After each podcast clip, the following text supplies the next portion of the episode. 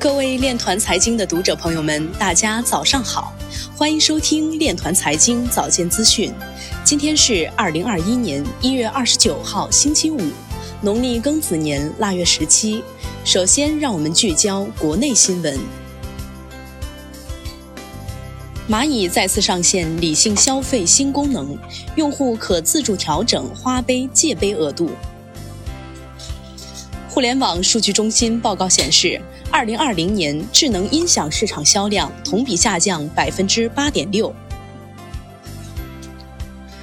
台积电表示，将加快汽车芯片生产作为首要任务。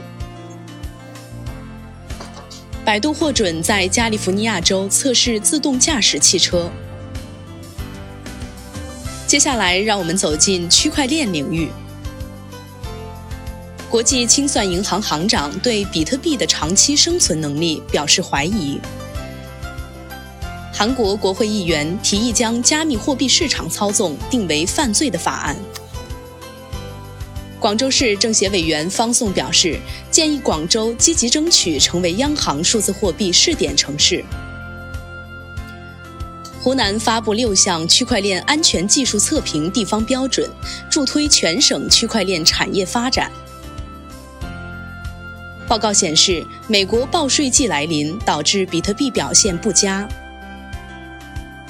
录印旧版交易所将在三天后停用，官方提醒用户提现。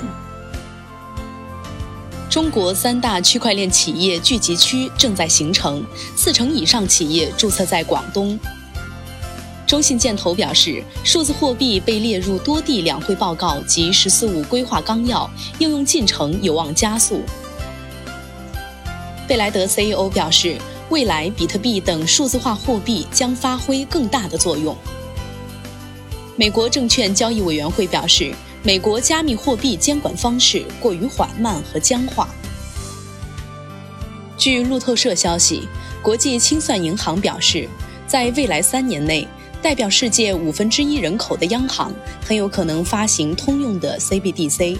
然而，虽然对 CBDC 的研究逐渐兴起，但距离全球采用 CBDC 可能仍需要数年的时间。有一半的央行在2019年表示，他们短期内有可能发行 CBDC，而在2020年的调查中，他们将这种情绪下调为可能或者不太可能。